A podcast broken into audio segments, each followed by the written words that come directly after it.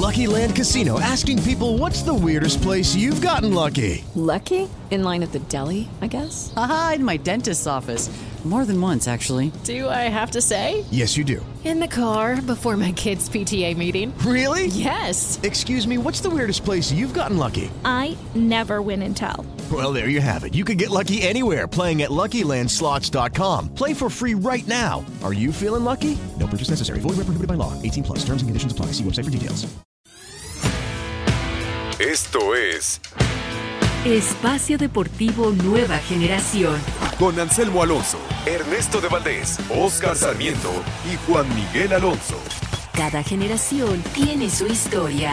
Comenzamos. Estos son los encabezados en las páginas de internet. ESPN.com.mx Macías destaca en goleada de León a Querétaro. Con anotaciones de Aquino, Mena y doblete del delantero surgido en Chivas, la Fiera mostró su poder ofensivo frente a unos inoperantes gallos. Mediotiempo.com, ya no hay amor. Toluca perdió ante Tigres con golazo de su ex Luis Quiñones. Los Diablos Rojos echaron mano de sus nuevos refuerzos, pero no fue suficiente para ganarle a Tigres. Marca.com, David Patiño es destituido de Pumas tras caer en Pachuca. Se acabó la paciencia de la directiva universitaria. Pumas no levanta y luego de sucumbir en Pachuca por la mínima diferencia, decidió cesar a David Patiño de la dirección técnica. Deportes.televisa.com, la americana gana el Pro Bowl de la NFL. Con pase de touchdown de Patrick Mahomes, la americana se impone a la nacional en el tazón de los profesionales.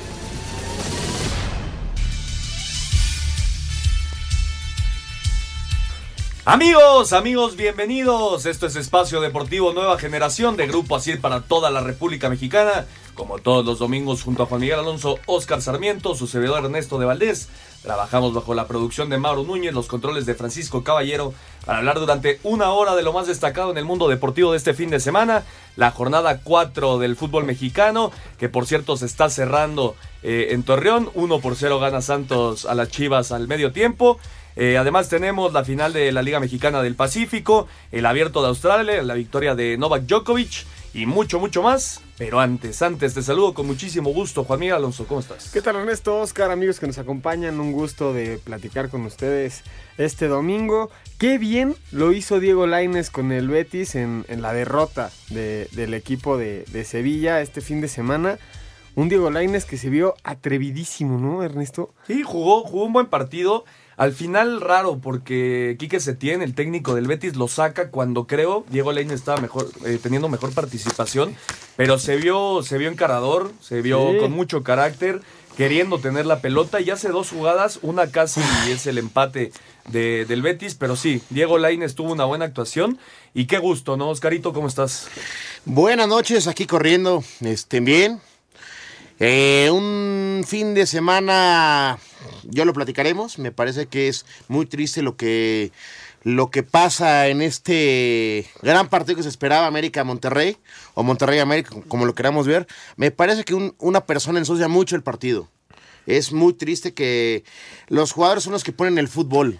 Y el que ensucia el partido, un árbitro así, no se vale. Pero bueno, felices, aquí estamos con el gusto de siempre para compartir. No se podía aguantar, No tenía que sacar.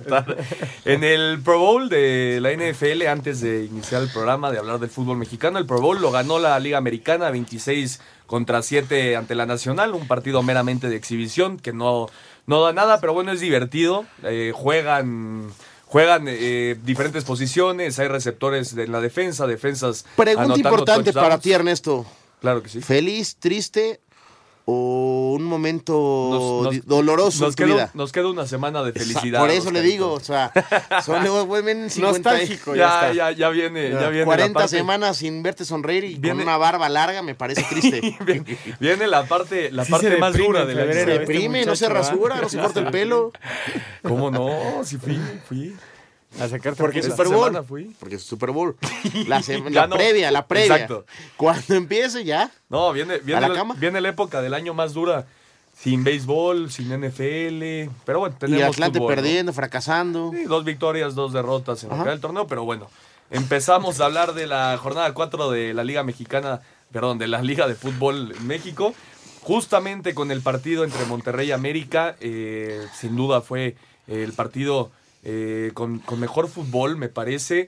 Obviamente hay, hay situaciones con el árbitro, con el árbitro Fernando Guerrero, que, que sí ensuciaron un poco el partido. Desde el minuto 5 se acabó. Pero el espectáculo que nos dieron fue muy divertido el partido. Es posiblemente en lo que va de estas cuatro jornadas ha sido el partido más divertido. eh, este Monterrey contra América, que me parece son dos de los equipos fuertes para llevarse este torneo. Pero bueno, Oscarito, antes de, de meternos en el tema Fernando Guerrero y arbitraje, ¿qué te pareció futbolísticamente el partido? Muy bueno. Futbolísticamente cumple. Eh, los, los goles de Funes Mori, el tercero es, ¡Qué golazo! es un golazo y una calidad técnica. Lo ¿no? platicábamos antes de empezar, Juan y yo. Me parece que Rogelio Funes Mori en este momento es el delantero más ¿Me encendido. borraron ¿no? esa plática? No, Es que no, no no había habías llegado. Oscarito. Ah, ok, perdón. Está No bien. había llegado.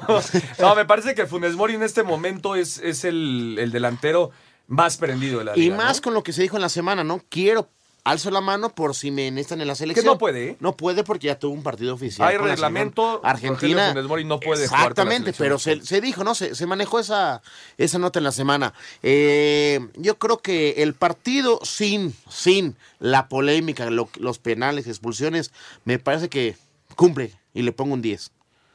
Eh, incluso con, con- con el clima, ¿no? Que- ¿Cómo llovió esa, en ese partido, eh? ¿Qué, qué cosa? Y así totalmente los dos equipos hacen un buen parado, un, buena pla- planifican bien el partido y se hace un, un buen faje, como se dice a veces en el fútbol, del tú por tú. Sí, fue, fue un partido muy entretenido. Son seis situaciones, eh, Juan, que se dan durante el partido que, que son de los que se han estado hablando de Fernando Guerrero. La primera, la expulsión de, de Avilés Hurtado, ¿no? Apenas al minuto cinco. Cinco. una Eso no es. A ver, va- vamos a empezar a desglosar. Exactamente, es, lo que, es a lo que iba. Es una jugada donde Avilés va, va a buscar el balón, sale Marchesín, se va a revisar al bar si hay penal o no, regresa Fernando Guerrero y expulsa a Avilés. En la, en las tomas, en la toma que enseña el VAR a, a Fernando Guerrero, hay un pisotón donde llega tarde Avilés. En Pero el ¿cuántas muslo. jugadas? ¿Es? Para mí no es una roja, para, mí es amarilla. no. Para A- mí a- tampoco. Para mí es amarilla. y ya muy o- drástica, foul. ¿eh? Muy Amarilla o drástica. foul. Foul. Es foul. Es foul. Lo alcanza a pisar Yo te pongo en la media por la fuerza desmedida, pero ya, ya es un flujo de, la de jugada. la jugada, exacto. Avilés no tiene ningún tipo No de tiene intención, de pisar a Marchesín. Va, o sea, al minuto 5 tienes la adrenalina a tope, pues vas con todo. ¿Para qué? Pues para intentar hacer el primer gol de vestidor. Lo que sí se demostró en, en este partido es que los dos equipos cuentan con una calidad individual que define cualquier tipo Claro, de partido. Sea este partido tan polémico, Funes Mori se pone la capa de héroe y en dos jugadas termina la América.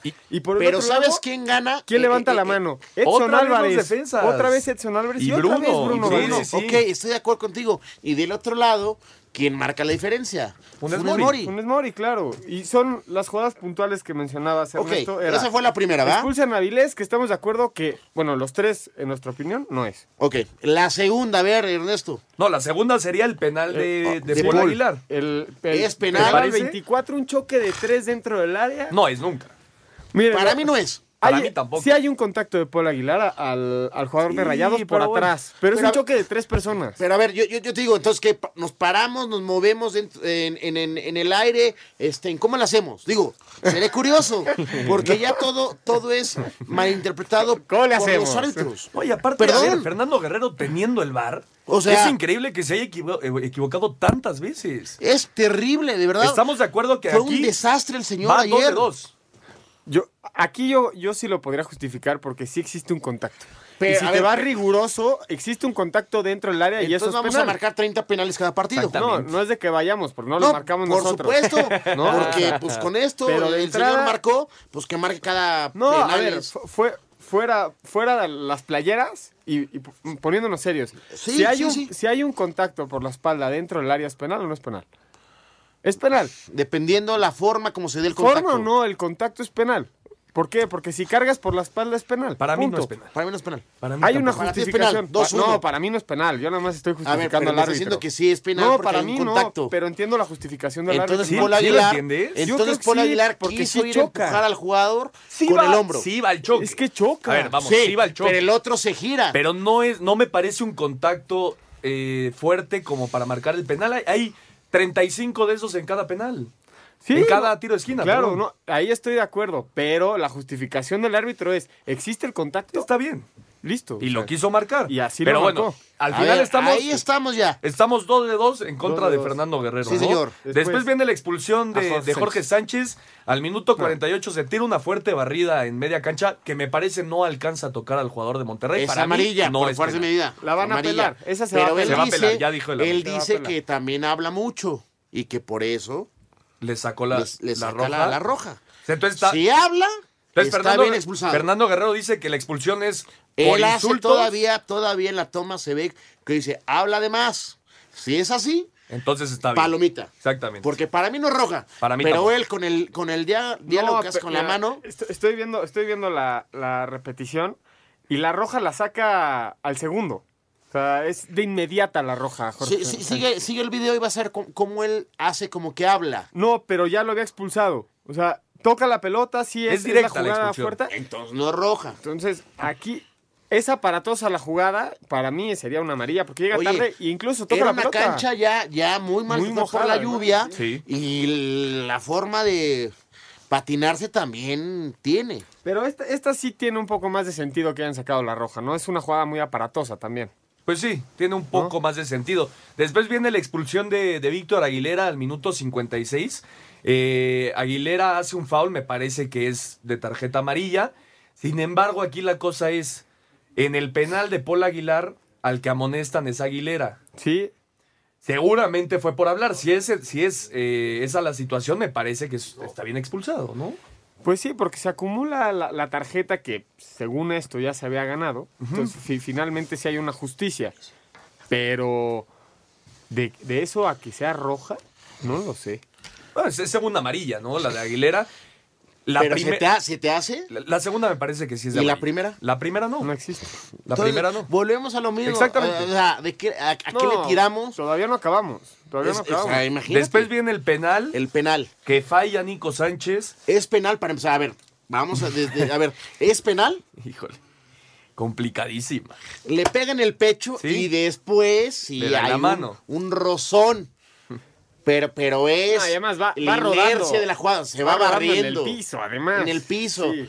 O sea, ¿qué? ¿Se barre para fracturarse un, un hombro, un brazo? ¿Cómo? O sea, sería curioso, ¿no? Y por último, la, la roja De Nico eh, Sánchez. a Nico Sánchez. Para mí no es roja porque le pega al balón. Yo No creo- tiene- no, le, no, no- no toca, no toca ni al jugador, ni a Marchesín. Bueno, Falla, Marchesín. falla el penal, para, para explicar a la gente, falla el penal y va a buscar el balón y parece que pisa a, Ni- a Marchesín.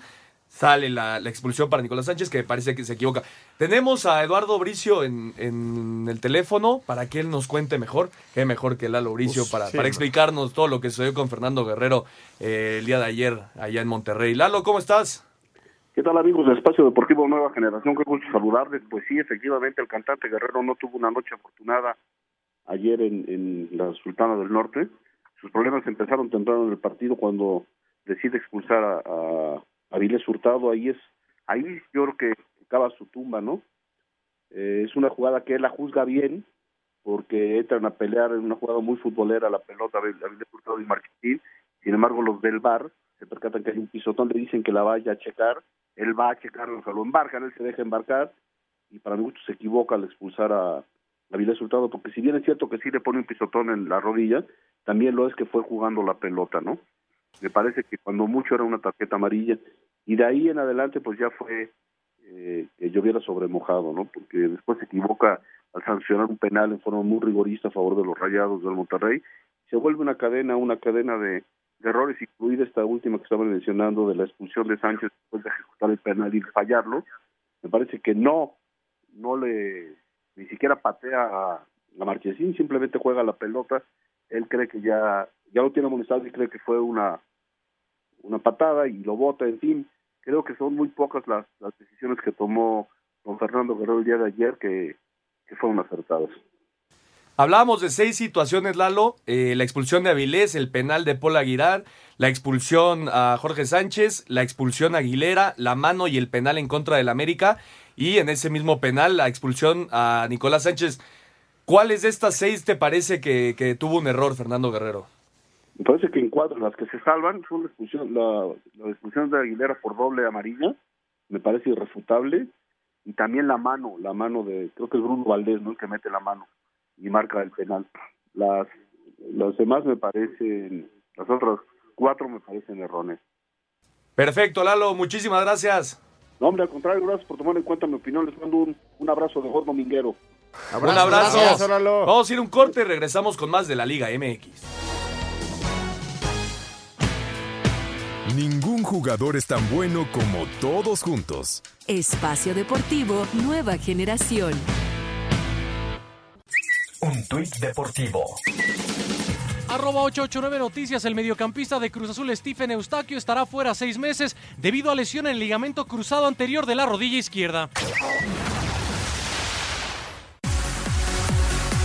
Miguel Herrera, técnico del América, deja libre de culpa al VAR. Responsabiliza a la cuarteta arbitral que encabezó Fernando Guerrero por no hacer buen uso del sistema y no aceptarlo como sucedió durante el partido que Rayados ganó por 3 a 2 en el BBVA Vancomer. El VAR no, no le echamos la culpa a un, a un artefacto que es muy bueno. Que no está usando bien es otra cosa, pero el VAR no tiene nada que ver. El VAR ayuda, no la están aceptando ellos.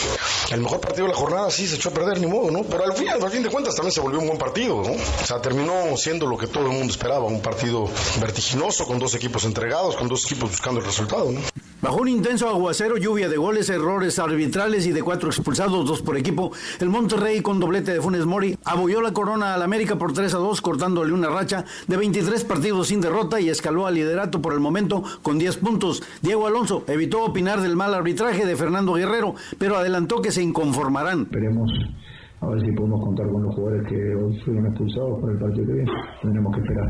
Yo jamás hablo del arbitraje, nunca, y tampoco hablo del VAR, y cuando tengo algo que decir siempre es una forma de, es en forma de apoyo.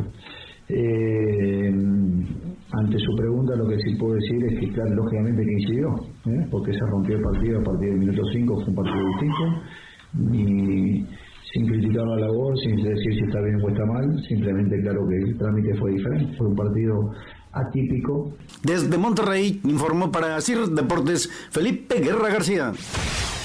Resultados de la jornada 4 en el ascenso MX, con anotación de Rolando González, en tiempo de compensación, Cafetaleros le pegó a domicilio al Atlante, dos goles a uno. Por su parte, Cimarrones le ganó en casa a los Leones Negros de la UDG, un gol a cero. Los Potros de la Universidad Autónoma del Estado de México regresaron a la senda del triunfo al derrotar en casa dos goles a uno a Dorados, que contaron ya en el banquillo con su técnico Diego Armando Maradona. Habla el estratega de los Potros, David Rangel. Habíamos tenido situaciones complicadas en el hecho de poder anotar me gustó muchísimo la reacción que tuvimos en el segundo tiempo ante un rival, llámese como se llame, siempre Dorados es el subcampeón. En otros resultados, Correcaminos y Alebrijes empataron a cero, Celaya y Venados empataron a uno, mismo resultado entre Bravos de Juárez y Mineros de Zacatecas. En estos momentos, Atlético Zacatepec y el Atlético San Luis se miden en el Coruco Díaz. Asir Deportes Gabriel Ayala.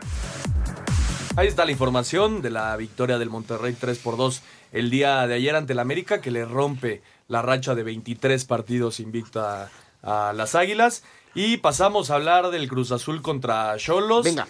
Eh, la máquina que por fin pudo ganar en el Azteca, por fin eh, tuvo una victoria en casa después de que la temporada pasada fuera tan importante el Estadio Azteca para el Cruz Azul, con una jugada al 23, un penal me parece claro sobre Jonathan Rodríguez, muy bien cobrado por Elías Hernández, y el tema este de, del nuevo refuerzo, el portugués eh, Stephen Eustaquio, entra, lo expulsan, le quitan la expulsión y se lastima seis meses. No, bueno, o sea, peor tarde no puedo tener. Y me parece que la afición se Y, mete. es- y era muy- buen jugador, ¿eh? No, es buen jugador. Estaba demostrando es buen jugador.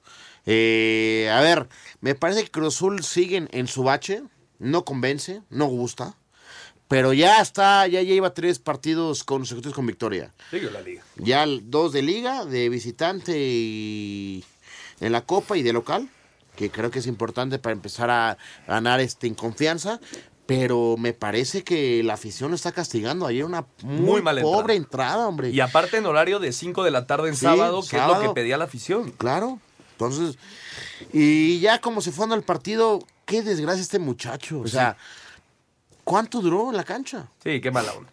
Muy Pero mala suerte. Así es el fútbol, ¿eh? Así es el fútbol y de un momento a otro, eh, que entró al 56 y al 75 salió lesionado. Y ahora, del otro lado, Tijuana, ¿no va? No, no está teniendo buena temporada, aunque ayer, Juan, me parece que en el trámite del partido Fue es mejor, sí. De hecho, Tijuana genera más llegadas que, que el Cruz Azul. Yo creo que la máquina, en cuanto despierte, vamos a, a volver a ver al equipo que vimos la temporada pasada. ¿Tú crees que despierte? Yo creo que sí va a despertar. Tiene un gran plantel. Por momentos en el partido ligan jugadas que dices, ok, esto sí tiene mucha calidad. Solo que no han despertado.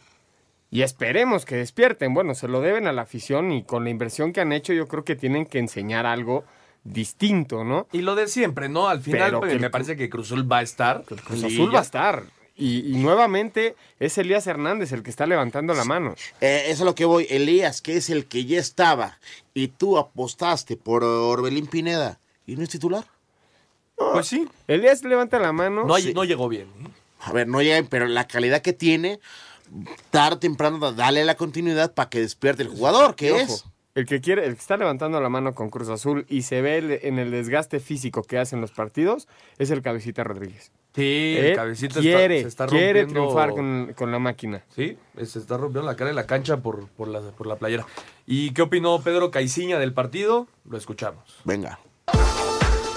Con anotación de Elías Hernández de penal, Cruz Azul derrotó en casa un gol a cero a los Cholos de Tijuana dentro de la jornada 4 de clausura ante una mala entrada en el Azteca. La mala noticia fue la lesión del portugués Steven Eustaquio, quien entró de cambio y salió del juego tras haber sufrido una lesión en la rodilla izquierda, por lo que la victoria no le supo bien al técnico Pedro Caixinha. Pues un sabor muy agridulce. Creo que es la, la victoria de mi corta carrera que menos tengo la, la voluntad de celebrar y, y revisarla y, y vivirla, ¿no? Hay que analizar y hacer el estudio, ya está ahí para, para saberlo. En este momento lo que todo indica es que puede ser los cruzados. Más tarde se confirmó que Eustaquio presenta una ruptura del ligamento cruzado anterior en la rodilla izquierda, por lo que será operado en los próximos días. En la conferencia, el técnico Pedro Caixinha explotó contra los medios de comunicación por las críticas que ha recibido a su equipo por marcar pocos goles. El torneo pasado era porque jugábamos muy feo y ganábamos. Ahora es porque necesitamos jugar un poquito más bonito y perdimos. Ahora es porque vienes de tres partidos y dices que nada más anotas un gol. Ustedes pueden decir lo que quieran. Como dicen aquí, a mí me vale madre lo que ustedes puedan decir. Ahora lo que ustedes digan, me entra acá y me sale acá. Así, Deportes Gabriel Ayala. Muchas gracias, Gabriel. Perdió la cabeza Pedro Caiciña ayer, ¿no, Oscarito? Me parece que no, no es correcto.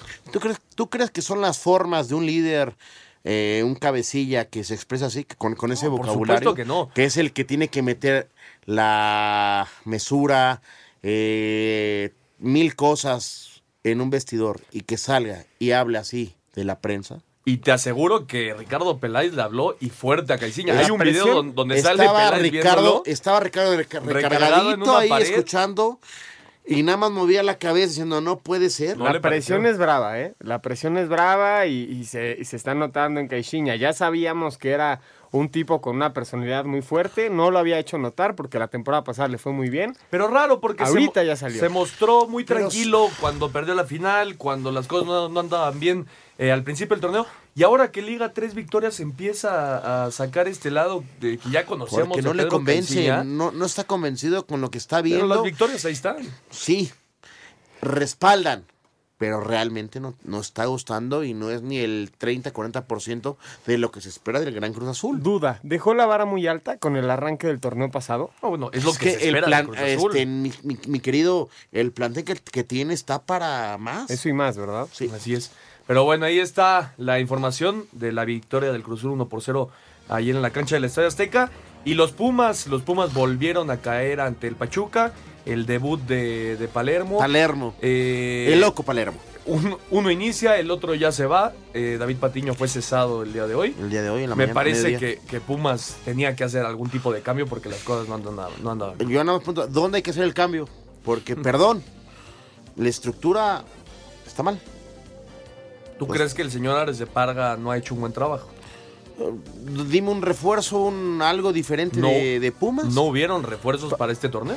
Parece ser que el día de mañana se presentaría a Marioni como nuevo técnico. Bruno Es- Marioni. Es, lo que se escucha. Un tipo que, que- que siente la playera, ¿no? Sí, no, y bueno, ya, la- la dirigió, defendió. ya dirigió en Primera A el fútbol mexicano. Así es. 61 minutos eh, allá en la comarca lagunera. Santos está derrotando 1 por 0 a las Chivas.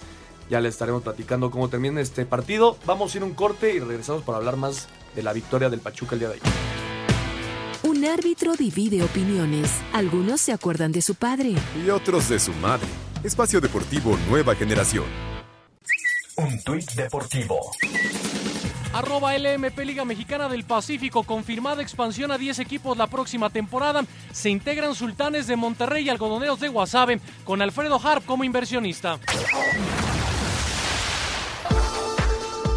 Esta fue la actividad de los futbolistas mexicanos en el extranjero. En Inglaterra y en la FA Cup, Raúl Jiménez anotó un gol en el empate a dos entre el Wolverhampton y el Shrewsbury Town. Javier Hernández fue titular en la derrota de 4 a 2 del West Ham United frente al Wimbledon. En Portugal y en la final de la Copa, Sporting de Lisboa le ganó 3 a 1 en penales al Porto. Héctor Herrera y Jesús Corona jugaron todo el encuentro. En Holanda, Irving Lozano metió dos tantos y salió lesionado con un golpe en la cabeza en el duelo en que el PSV Eindhoven derrotó 2 a 1 al Groningen. Eric Gutiérrez se quedó en la banca. En Bélgica, Guillermo Ochoa con varias atajadas. El igualada 1 entre el Royal Amberes y Estándar de Lieja. En España, Diego Lainez tuvo su primer inicio en la liga y el Betis perdió 1 a 0 con el Athletic de Bilbao. Escuchamos a Lainez. Sí, pues me gusta mucho esta liga, es muy, competitiva, yo creo que las mejores del mundo, la mejor del mundo y pues bueno, muy contento de estar acá, de seguir aprendiendo y, bueno, que el, equipo vaya mejor es lo que importa y, bueno, después de este vamos a pensar en el de Copa. Andrés Guardado entró de cambio al 75. Néstor Araujo jugó todo el partido en la derrota del Celta frente al Valladolid de 2 a 1. En la segunda división, Zaragoza derrotó 2 a 0 al Oviedo. Osvaldo Alanís falló un penal. Para Sir Deportes, Memo García. Mucharadas a Memo. Regresamos a platicar de la destitución eh, del director técnico de Pumas, de David Patiño Oscarito. Bruno Marioni, ¿qué te parece eh, el barovero para tomar la rienda A de estos Pumas? Es un tipo que ya dirigió en el fútbol de ascenso, que conoce bien el fútbol mexicano. Recordemos, lo jugó bien en Pumas, lo jugó bien en Toluca. Recordemos su paso en esos dos equipos. Es estrella de Pumas, ¿no? Sí, es claro. uno de los históricos. Fue campeón goleador con Pumas. Estuvo Fue un en el referente bicampeonato. en el bicampeonato con Hugo, Con Hugo. Sánchez, junto con el Kikín. O sea, era un plantel vasto. Fue un referente. La afición lo quiere muy bien. Me parece que es una, una palomita. Esperemos que se dé. Ahora yo pregunto, a lo mejor el técnico, y te lo digo yo de este lado, el técnico puede estar, quiere, quiere mejorar. Sí, pero también Pero si no necesitas, tienes- necesitas materia prima, ¿no? ¿Qué es eso? La materia prima, la arma de jugadores y tener un, un- un cinturón de seguridad en cada zona. O sea, están no puedes. justificando a Morioni de entrada si no tiene buenos No, a resultados. ver, no es justificación. Mira, como- este, Juan, como técnico, pero- Marioni- Bueno, pregunto. O sea, pero a ver, tú, te- a ver, tú vamos dime. a esperar a que Marioni tenga un proceso largo No, con este no, equipo no, para porque- que responda pues, te- o te la diste cuenta exigencia hoy. que merece el O equipo sea, de Pumas la va a ser a- a- inmediata. ayer te diste Se le cuenta, tiene ¿no? que dar- En la portería y hubo un cambio de, de portero, o sea, ya no fue el mismo y, y te das cuenta que cada jugada hay polémica, pues el- también el vestido está roto. Pa- pa- parece ser. No y sabemos. si te dice, y, y el presidente el- la semana pasada te dice que todos se van, el único tipo que tiene el puesto seguro es Ars de Parra, y a la siguiente semana corre al técnico, cuando el técnico pidió refuerzos para mejorar la plantilla. Aquí tengo los números de Patiño. Fueron 65 juegos los que dirigió, 23 victorias, 20 empates y 22 derrotas. Muy parejito, ¿no? 45.64% de efectividad. Pero creo que cumplió el torneo pasado llevándolos a liguilla, ¿no? Con el ver, la, equipo que la gran bronca No, por es que supuesto que, cal- no. califica dos liguillas consecutivas y el América los golea. Consecutivamente en los dos cuartos de final los golearon. Entonces, es, es- esos puntos, quieras o no, también merman mucho a la, a la Sí, directiva. Juan, pero a ver, Porque si- son, son encuentros en cuartos de finales. Te y- doy el 100% de, de Y goleadas que no se le van a borrar Pero rival, ¿eh? ese es el problema. Y si No tú- se les y van a si tú olvidar. pones en una balanza el plantel y la experiencia de los jugadores en una liguilla, América, perdón por la palabra, roba contra un equipo limitado y sin experiencia. Creo que era hoy, momento, hoy ¿eh? apuesta Pumas. Ojo, no estoy en contra de lo que quiera apostar Pumas. De volver a ser la gran La cantera. cantera. Lo que Qué bueno, realidad- ojalá que se haga. Ojalá que se haga por, el- por el bien de nuestro fútbol mexicano. Mira, ojalá. como, como técnico Marioni, eh, en los Venados de Mérida, 14 juegos, eh, empató, perdón, perdió 20 juegos y empató 17, perdió 14. Pues Ganó 20. Digo, ganó 14, empató Ok. 17 y perdió 20, perdón. Ok, ok, perdón, perdón. Son números medianos, ¿no? Bueno, pero, Pero en un técnico con tan poca empezando. experiencia, los números yo y creo que él no, armó al equipo. ¿eh? Él tampoco armó el equipo, porque él también entró ahí a medio torneo. En lo que estamos de acuerdo los tres, me parece que Pumas se equivoca al querer enfrentar un torneo sin ningún ajuste dentro de la plantilla, Yo estoy ¿no? totalmente de acuerdo. Sí, total. Vamos a escuchar a los técnicos y regresamos con más. Pachuca se reencontró con el triunfo gracias a un gol de Franco Jara al 65 para vencer 1 por 0 a los Pumas, en lo que fue el debut de Martín Palermo como técnico de los Tuzos. Desde la convicción, desde el compromiso de todos y bueno, eso se ve en el juego hoy en los 90 minutos, creo que el equipo demostró eso, superioridad, fue de menos a más, creo que hasta tuvimos la posibilidad de, de ampliar el marcador y no estar sufriendo tanto. Por su parte, en los Pumas se acabó la paciencia y tras un arranque de dos empates y dos derrotas, la directiva decidió cesar al técnico David Patiño un día después de la derrota en Pachuca. Estas fueron las últimas declaraciones de Loy, ex técnico de los universitarios. No debe haber pretexto de entrada, te lo digo, no, hay pretexto. Eh, tuvimos una pretemporada, no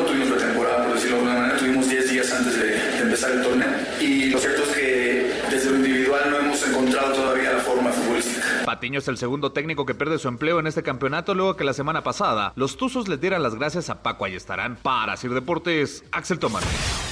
Después de perder con Pachuca y cosechar solo dos puntos en cuatro juegos, David Patiño ya no es más director técnico de los Pumas. Patiño llegó a los universitarios tras la destitución de Sergio Egea en la fecha 13 del torneo de apertura 2017. Tuvo la oportunidad de dirigir a los felinos en 50 juegos con marca de 16 victorias, 18 empates y 16 derrotas. Guió al conjunto auriazul a dos liguillas, a los cuartos de final del clausura 2018 y a las semifinales de la apertura 2018. Estas fueron sus palabras luego de caer ante los Tuzos. Hay varias cosas. No debe haber pretexto de entrada, te lo digo, no, no hay pretexto. Eh, tuvimos una pretemporada, no tuvimos pretemporada, por decirlo de alguna manera, tuvimos 10 días antes de, de empezar el torneo.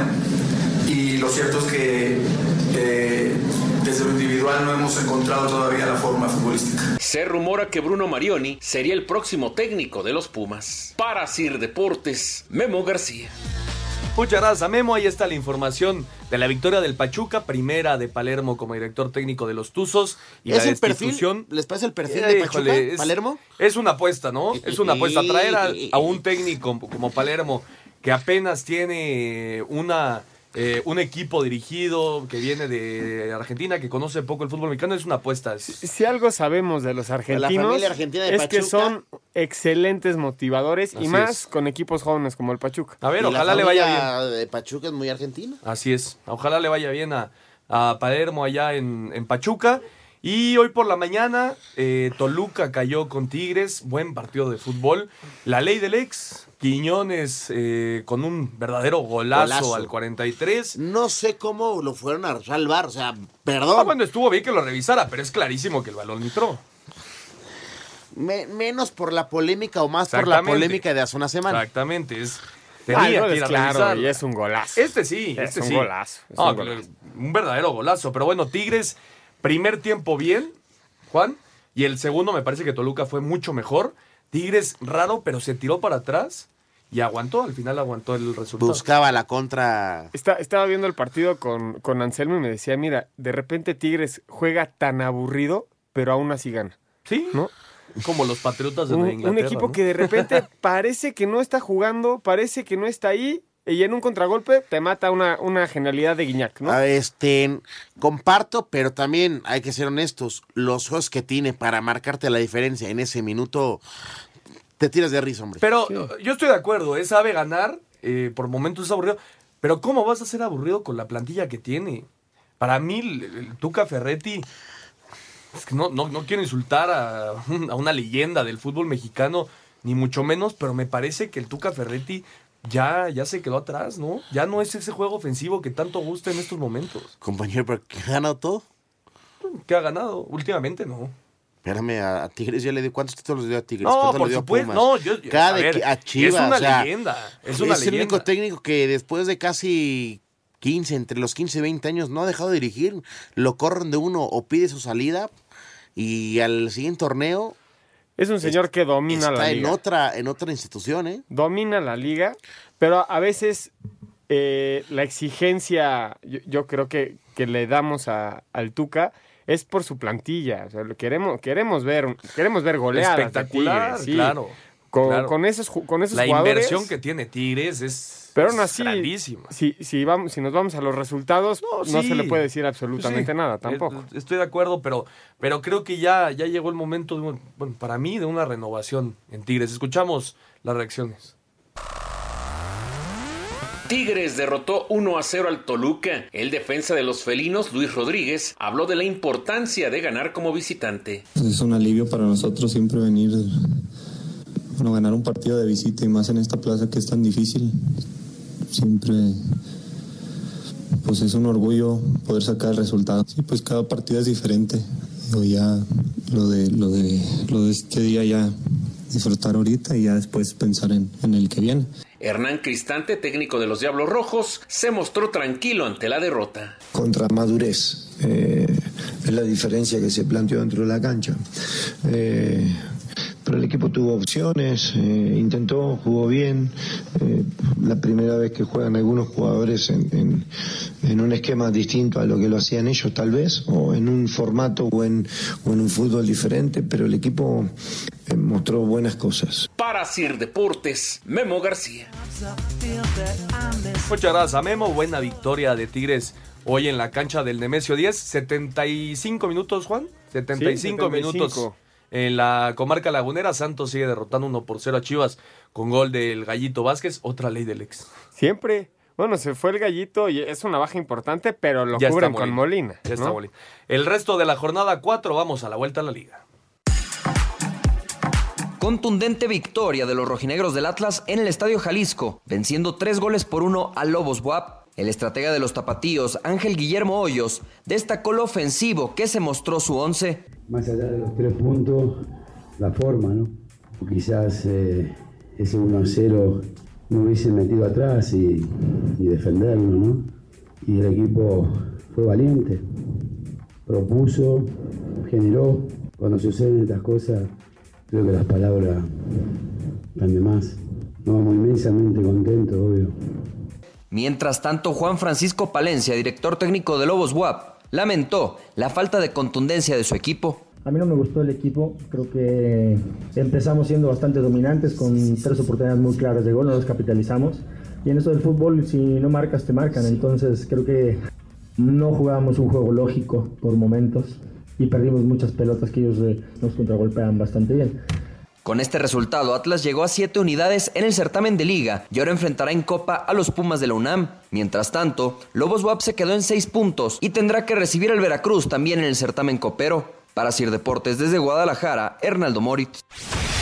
En el arranque de la jornada 4 del torneo clausura, Puebla derrotó a domicilio un gol a cero al Veracruz con anotación de Lucas Cavallini, quien había fallado antes un penal. Así la franja consiguió su primera victoria del torneo. Habla su técnico Enrique Mesa. Yo quisiera que eh, mi equipo por ningún motivo eche las campanas al vuelo. Perdimos muchos balones a pesar de que el rival tenía un jugador menos. La victoria es muy valiosa, pero la actuación del equipo es necesario que la mejoremos porque hay momentos donde corrimos riesgos y creo que eran, fueron innecesarios. Por su parte, los tiburones sufrieron su tercera derrota y continúan sin ganar en el torneo. En este partido, el equipo jugó con 10 hombres desde el minuto 2 del segundo tiempo por la expulsión de Rodrigo López. Habla su técnico Robert Dante Siboldi. No tuvimos la actitud como para encarar este partido, era directamente por el descenso. Es difícil cuando no se juega con determinación y con decisión poder agredir futbolísticamente hablando al rival, ¿no? Hacerlo sentir que estamos nosotros del local. Sí estamos preocupados porque no solamente que no la metemos, sino que no, no generamos opciones de gol. Así Deportes Gabriel Ayala. Con goles de Pedro Aquino, Ángel Mena y dos de José Macías, el León se dio un festín y goleó 4 por 0 a Querétaro en su casa, propinándole su cuarto descalabro de la campaña a los emplumados, lo que provocó que todos los jugadores salieran a la conferencia de prensa para expresar su apoyo hacia el técnico Rafa Puente Jr. Habla Javier Güemes. Decirles y demostrarles, nosotros sabemos que lo primero y cómo se demuestran las cosas son dentro de la cancha, pero sí creemos que es importante en estos momentos hacerlo saber de viva voz que más que nunca ahorita estamos más unidos, más comprometidos con el cuerpo técnico. Hoy el León no nos ganó, nosotros lo perdimos, dejamos de hacer muchísimas cosas. Por su parte, el técnico de los Esmeraldas, Ignacio Ambriz, destacó la concentración de sus jugadores quienes nunca se dieron por satisfechos.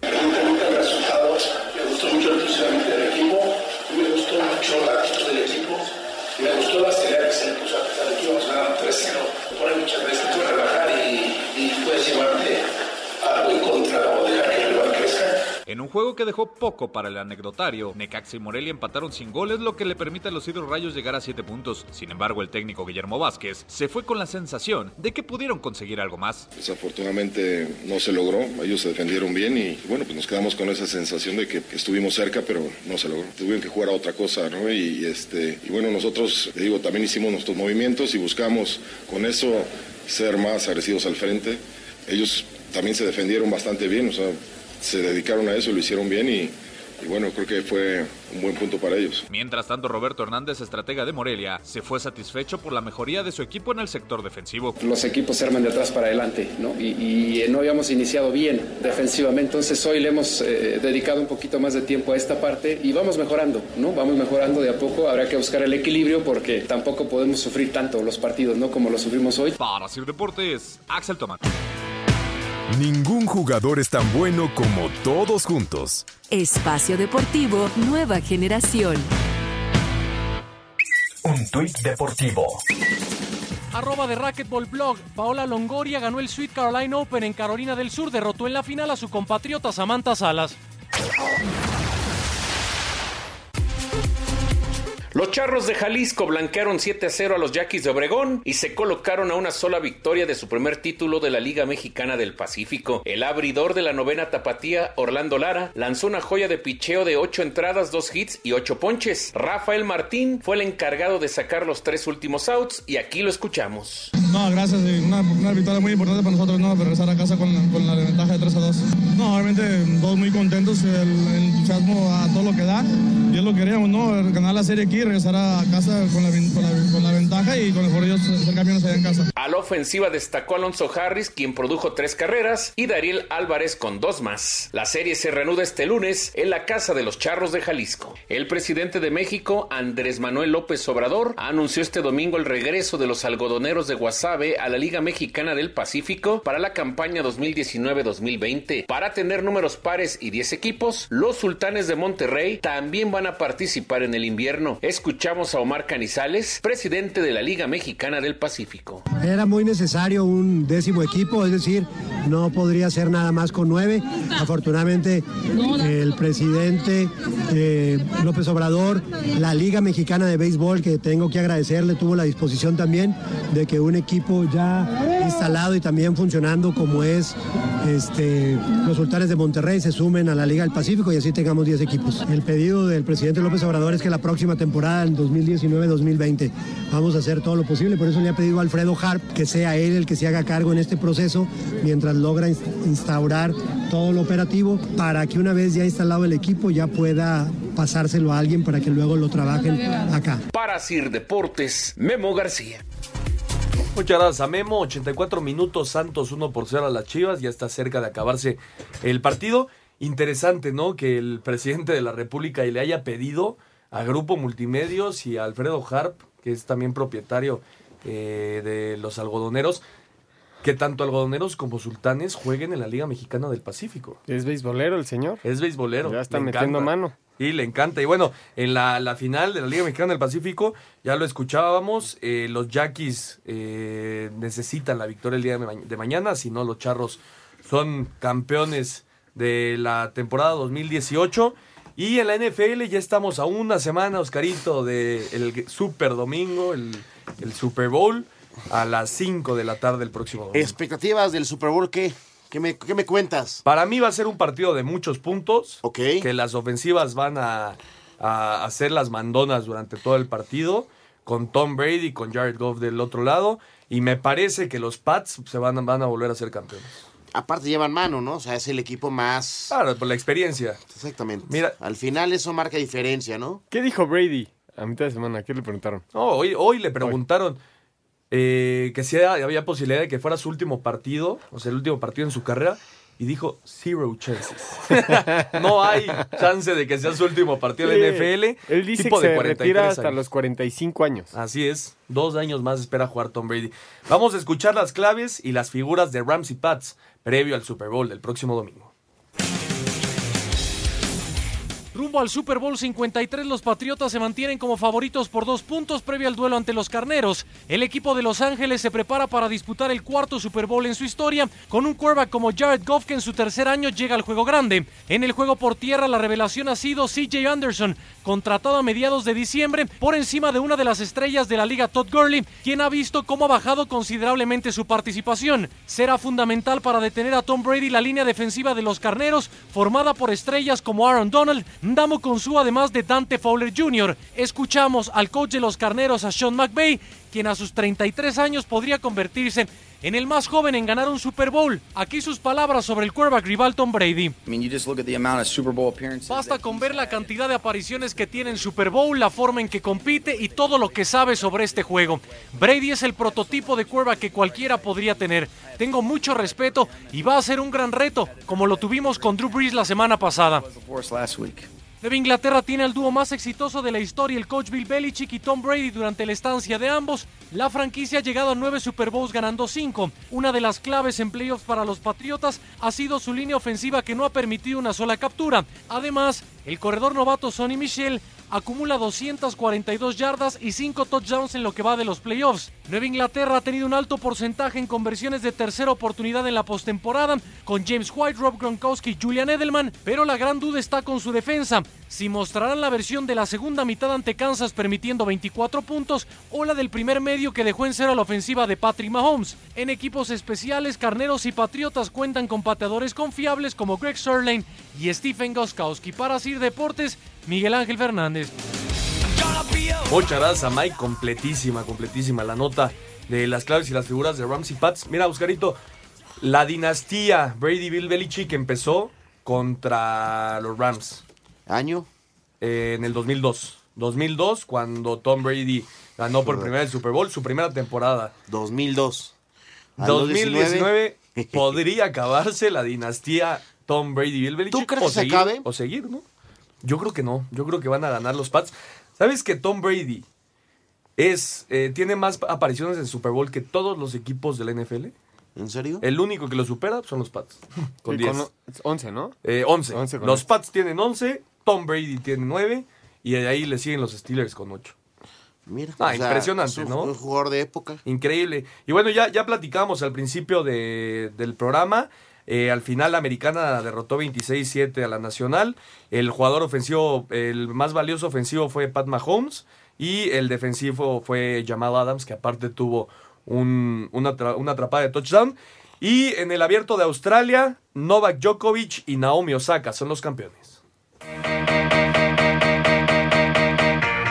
japonesa Naomi Osaka ganó el abierto de Australia al vencer en la final femenil a la checa Petra Kvitova en tres sets por parciales de 7-6, 5-7 y 6-4 para ganar así su segundo Grand Slam consecutivo tras haber conquistado el abierto de Estados Unidos. Con este triunfo, la japonesa, a sus 21 años de edad, se convirtió en la número uno del mundo en el ranking mundial de la WTA. Aquí sus palabras. Hello. Sorry, uh, public speaking isn't really my strong Hola, hablar en público no es mi fuerte. Felicidades y gracias a Petra. Siempre es un orgullo jugar contigo. Gracias a todos los que hacen posible este torneo. A mi equipo, gracias. Creo que no hubiera podido superar esta semana sin ustedes. Estoy muy agradecida y me siento muy afortunada. Gracias a todos, me siento muy honrada de haber jugado esta final. I'm really honored to have played in this final. So. Así, Deportes Gabriel Ayala.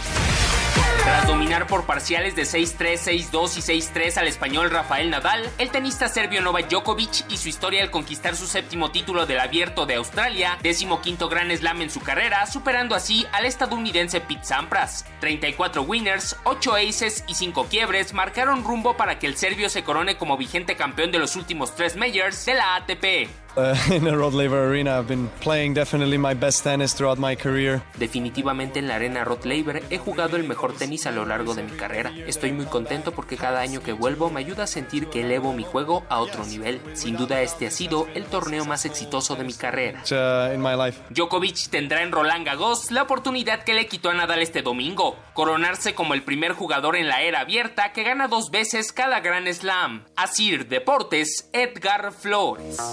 Muchas gracias. Ahí está la información del abierto de Australia. Novak Djokovic eh, le pasó por encima a Rafael Nadal. Se esperaba una final mucho más apretada y al final, al final fue muy fácil con parciales de 6-3, 6-2 y 6-3 al español. No pudo ganar ni un juego, No, Nadal. no pudo ganar Ni ningún set. Ni uno. Sí, no, no, fue muy superior. Y Naomi Osaka, la japonesa, ya es la número, la Sí. número uno del mundo. ¿Te acuerdas la bronca que hubo en el... En el Con Serena, Ajá, con en el Serena US Open. Williams, en el US Open. Es la que le gana. Exactamente, es, es la japonesa, apenas 21 años de edad. Eh, tiene un impresionante juego, es su segundo Grand Slam y aparte de forma consecutiva, así que Naomi Osaka es, es la nueva reina de- del tenis. En el partido de Santos Chivas anotó el segundo Santos, al final hubo fuera de lugar, así que sí, uno por cero. Ya volviste a la calma, ¿no? Porque eres Chiva, Cruz Azul o qué eres este río. Quedan cuatro minutos de reposición para ver si Chivas puede empatar el partido. Es Eh, Chiva, es Chiva, es Chiva. En el golf, en el Farmers Insurance Open, allá en Torrey Pines, Justin Rose, el número uno del mundo, ganó el torneo con 267 golpes, 21 bajo par. Tiger Woods terminó en el lugar 20 con menos 10. Y los mexicanos no les fue bien. Abraham Mancer, José Jesús Rodríguez y Carlos Ortiz no, no hicieron el corte. Ya está muy cerca eh, el torneo en México, va a estar bueno. Parece que sí va a venir eh, Tiger Woods. Y eh, Paula Longoria volvió a ganar. Qué raro, ¿no? Qué raro. Sí, sí. En Como el- todos los fines de semana. en el Sweet Caroline Open allá en Greenville, 11-1, 11-2 y 11-6 derrotó a la también mexicana Samantha Salas. Vamos a ir al 5 en 1 para terminar. Cinco noticias en un minuto. Los Pumas de la universidad confirmaron la destitución del técnico David Patiño tras la derrota 1-0 en Pachuca dentro de la jornada 4. Clausura 2019, resultados de la fecha 4, Puebla 1-0 a Veracruz, Atlas 3-1 a Lobos, Cruz Azul 1-0 a Tijuana, Monterrey 3-2 al América, Pachuca 1-0 a Pumas, Necax empató a 0 con Morelia, Tigres 1-0 al Toluca y León 4-0 a Querétaro. El delantero mexicano Irving Lozano abandonó este domingo el hospital tras haber sido internado por el golpe que sufrió el sábado en la cabeza durante el partido entre PSV y Groningen. En ese juego Lozano marcó dos goles. En la NFL, el tazón de los profesionales en Orlando lo ganó la conferencia americana 26-7 a la nacional. Patrick Mahomes y Jamal Adams, los más valiosos en ataque y defensa. En el tenis, en el abierto de Australia, Novak Djokovic le ganó 6-3, 6-2 y 6-3 a Rafa Nadal la final varonil. Con las mujeres, Naomi Osaka, la campeona, superó en la final a Carolina Pliskova y es la nueva número uno del mundo. Muchas gracias a Mike, ahí está el 5 en 1, está a punto de acabar el partido, Santos 1 por 0 contra las Chivas. Y además de prepararnos para el Super Domingo, Juan, ¿qué tenemos esta semana? Bueno, estás muy emocionado Sí, de muy ver a Brady nuevamente emocionado. ganar, ¿va? Con Eh, razón se cortó el pelo. eh, tenemos Premier League a mitad de semana. Ojalá y me fuera Atlanta. El martes 29 los Wolves reciben al equipo del Chicharito, al West Ham.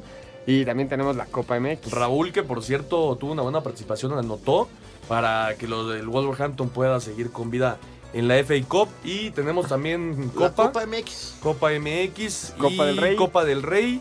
Barcelona que va perdiendo 2 por 0 contra el Sevilla. El Real Madrid está prácticamente calificado. El Betis veremos si tiene participación guardado y Laines. Y Seguramente. el Valencia. Nos vamos, Oscarito. Vámonos. Buenas noches. Éxito en la semana. Nos vemos, Juan. Buenas noches a todos, gracias por acompañarnos. Muchas gracias por acompañarnos. Esto fue Espacio Deportivo. Nueva generación. Fuga. Fútbol, béisbol, americano, atletismo. Espacio Deportivo Nueva Generación. Escucha a Anselmo Alonso, Ernesto de Valdés, Oscar Sarmiento y Juan Miguel Alonso cada domingo de 7 a 8 de la noche. Que tengas una excelente noche y una muy buena semana. Sigue en compañía de 88.9 Noticias. Información que sirve. Tráfico y clima cada 15 minutos.